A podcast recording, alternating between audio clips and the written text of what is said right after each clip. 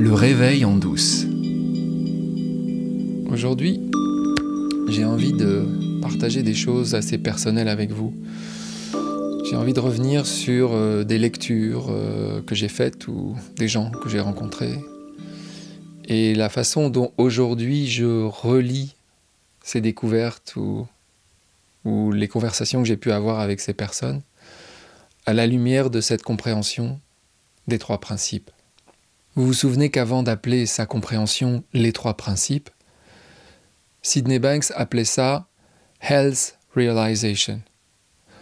Réaliser que nous ne sommes pas malades. Réaliser notre santé mentale. Notre santé mentale comme étant notre mode par défaut. C'est la première chose qu'il a découvert avant même de théoriser les trois principes. Nous sommes tous et toutes sans aucune exception, né avec la santé mentale. La joie, l'amour et la tranquillité d'esprit sont constitutifs de notre nature. Est-ce que tu crois que c'est la vérité? Est-ce que tu penses que la joie, l'amour et la tranquillité d'esprit sont l'essence de ta nature? Est-ce que tu as besoin d'avoir la foi dans ce que je viens de dire? C'est-à-dire de te forcer à le croire d'une certaine manière. Sidney Banks répond non. Va chercher à l'intérieur. La plupart des professeurs de sagesse qui parlent de la non-dualité ou des trois principes, toutes et tous pointent vers l'intérieur vers toi. C'est toi qui dois trouver l'endroit de la joie, de l'amour et de la tranquillité d'esprit à l'intérieur. C'est là que ça se passe, et pas ailleurs. C'est pas parce que quelqu'un te dit que c'est ce que tu es que c'est la vérité pour toi. Tu le sais bien. Mais ce que dit Sidney Banks, c'est que si tu vas chercher en profondeur, derrière les pensées. À l'endroit où rien n'a encore pris forme, ce qu'on appelle la source. Vous vous souvenez du projecteur La source d'énergie, le principe de mind, principe de vie en français ou, principe de l'esprit. Si tu vas chercher à la source, tu vas trouver la joie, l'amour et la tranquillité d'esprit. Et tu vas comprendre que c'est de cette essence-là tu es faite, que tu es fait. Et si tu parviens à ressentir, parce que ça se ressent beaucoup plus que ça ne se comprend, si tu vas vraiment honnêtement chercher ce que tu veux le plus dans la vie, il y a des chances que ce soit le bonheur, être heureuse, être heureux. Même si ça passe par des périphrases, même si ça passe par des objets transitionnels.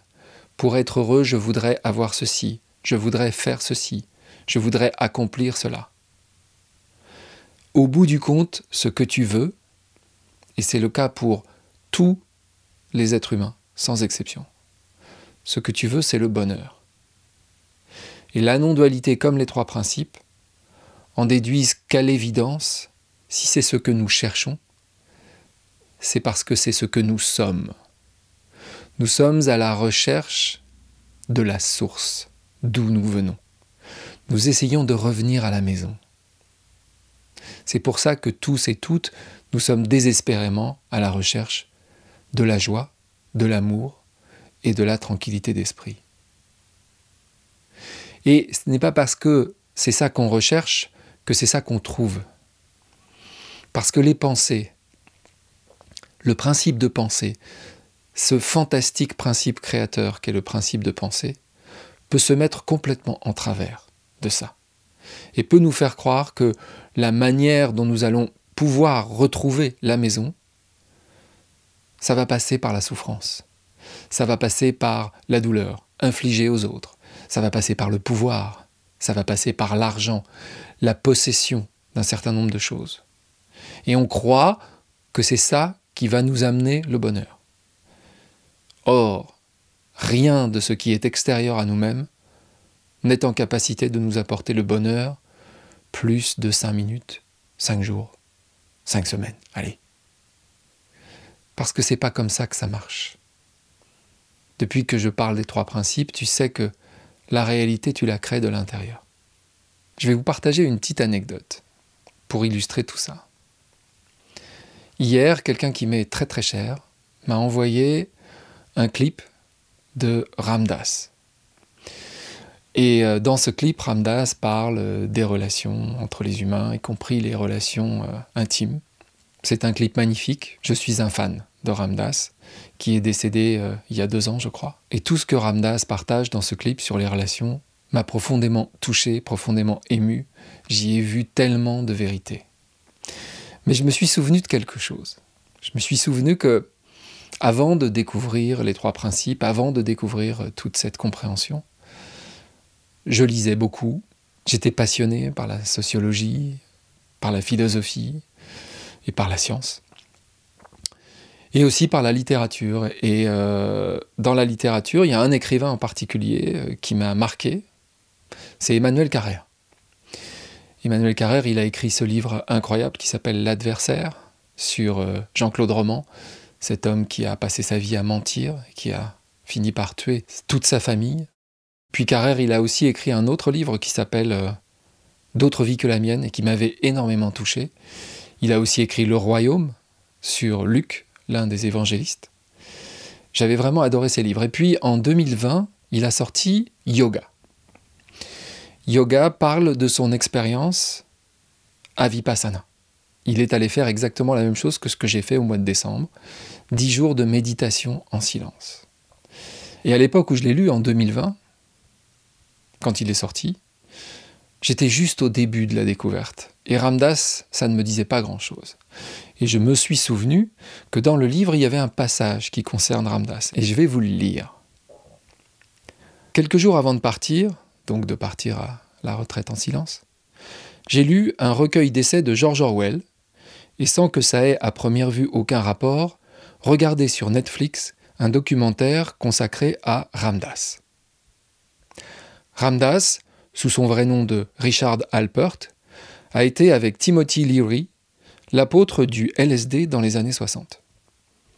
Sur le tard, c'est devenu un vieux gourou, paraît-il très suivi, adepte de la méditation en pleine conscience. Un AVC l'a rendu hémiplégique, mais aussi, explique-t-il, encore plus serein et bienveillant qu'avant, encore plus éveillé et sensible à la splendeur du monde. Il s'en félicite d'une voix douce, franciscaine, comme embuée d'extase. En voilà un qui, au moins de son point de vue, a atteint cet état de quiétude et d'émerveillement que l'art, selon Glenn Gould, vise à établir. En regardant ce documentaire, j'imaginais les sarcasmes et même le dégoût qu'aurait inspiré à Orwell, sans doute pas Glenn Gould qui était un génie excentrique et asocial, mais ce vieillard sentencieux, Ramdas, exemplaire représentant de la tribu des barbus, yogis, végétariens, porteurs de sandales, qu'il tenait, donc George Orwell, non pour d'inoffensifs benets, mais carrément pour des crétins malfaisants. Carrère se cache derrière George Orwell pour traiter Ramdas de crétin malfaisant. Et il continue. Et je me demande aussi, en regardant ces garçons à bonnet péruviens qui embrassent les arbres, comment se fait-il que l'accent de la vérité, le poids de l'expérience et même la jouissance esthétique soient si évidemment du côté d'Orwell et pas de Ramdas, ni d'aucun des maîtres spirituels autoproclamés, qui débitent leur sempiternel discours sur l'élargissement de la conscience, le pouvoir de l'instant présent et la paix intérieure. Pourquoi ces pensées-là manquent-elles à ce point de gravitas?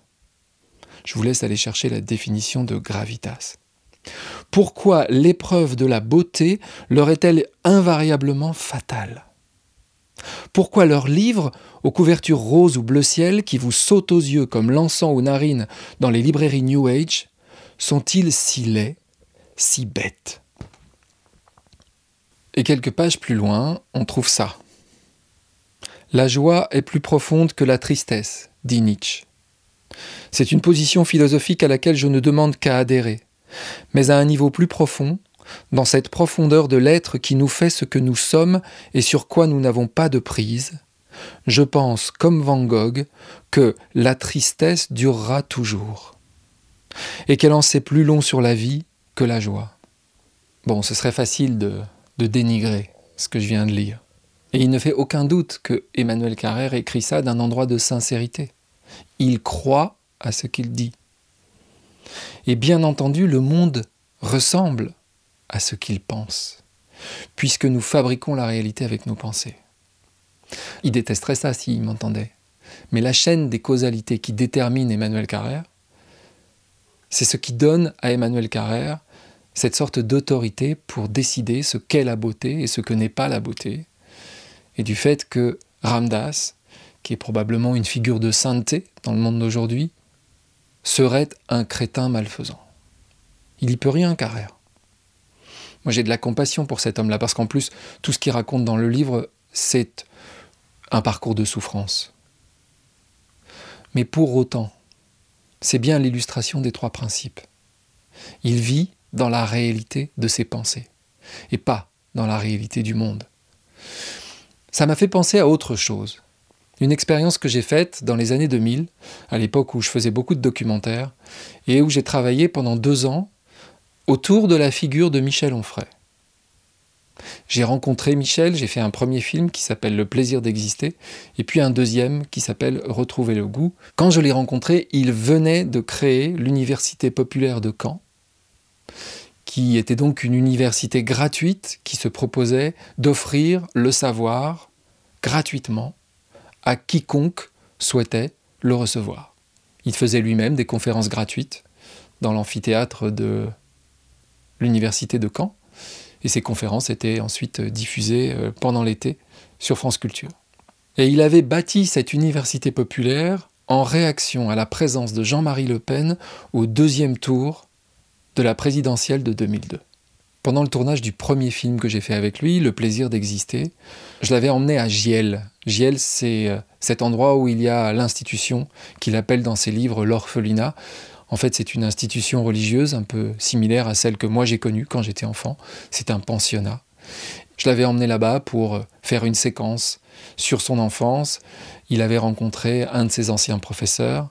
Et à un moment, dans la cour, on était en train de repartir. Je l'ai questionné sur son rapport aux enfants et la raison pour laquelle apparemment il ne souhaitait pas en avoir. Sa réponse m'avait frappé, sans que je comprenne toutes les implications qu'il y avait derrière. Il m'a dit que non, jamais il ne ferait d'enfant, et que la raison principale, c'était que le monde est détestable. Aujourd'hui, je sais que si je pense que le monde est détestable, je vais faire l'expérience d'un monde détestable. Évidemment, derrière cette affirmation le monde est détestable, Michel Onfray peut me raconter des milliers d'histoires de choses qui lui sont arrivées. Il va me dire regarde autour de toi. Mais ce qu'il ne voit pas, et c'est ce que Sid Banks est venu nous apporter, c'est qu'il crée la réalité avec sa pensée. Et il n'y a aucune exception à cette règle. Si le monde était vraiment détestable, et si la tristesse était vraiment supérieure à la joie, tout le monde ferait cette expérience. Le monde de Michel Onfray est détestable. À partir du moment où tu penses que le monde est détestable, tu vas faire l'expérience d'un monde détestable. Or la vérité, y compris pour Michel Onfray et pour Emmanuel Carrère, c'est que tous les deux, comme la totalité de l'humanité, et sans doute la totalité de la création, tout est à la recherche de la joie, de la paix, de l'amour et de la tranquillité d'esprit. Au bout du compte, c'est vers ça qu'ils tendent. Mais peut-être qu'ils ne le voient pas. Cherche, cherche à l'intérieur de toi, le plus sincèrement, le plus profondément possible, ce que tu es. C'est là que se trouve la vérité. Ce n'est pas moi qui viens te l'apporter, pas plus que Sidney Banks, ne l'apportait aux gens qui l'écoutaient. Il les invitait simplement à pointer dans cette direction. Cette direction avant les mots, avant la forme. Et d'essayer d'y voir l'essence de notre nature.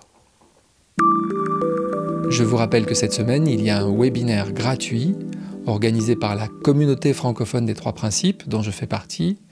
C'est Robin Charbit qui viendra nous parler de l'intelligence invisible jeudi 13 avril à 18h. Tous les liens sont dans la description de cet épisode. Robin est un vétéran de la compréhension des trois principes. Je vous invite à vous inscrire pour venir écouter Robin, éventuellement interagir avec lui, même si une heure s'est vite passée. Et si jamais vous ne pouvez pas, je vous rappelle que vous pouvez trouver les enregistrements de nos webinaires sur la page du groupe Facebook de la communauté francophone des trois principes. Il suffit de nous demander à en faire partie.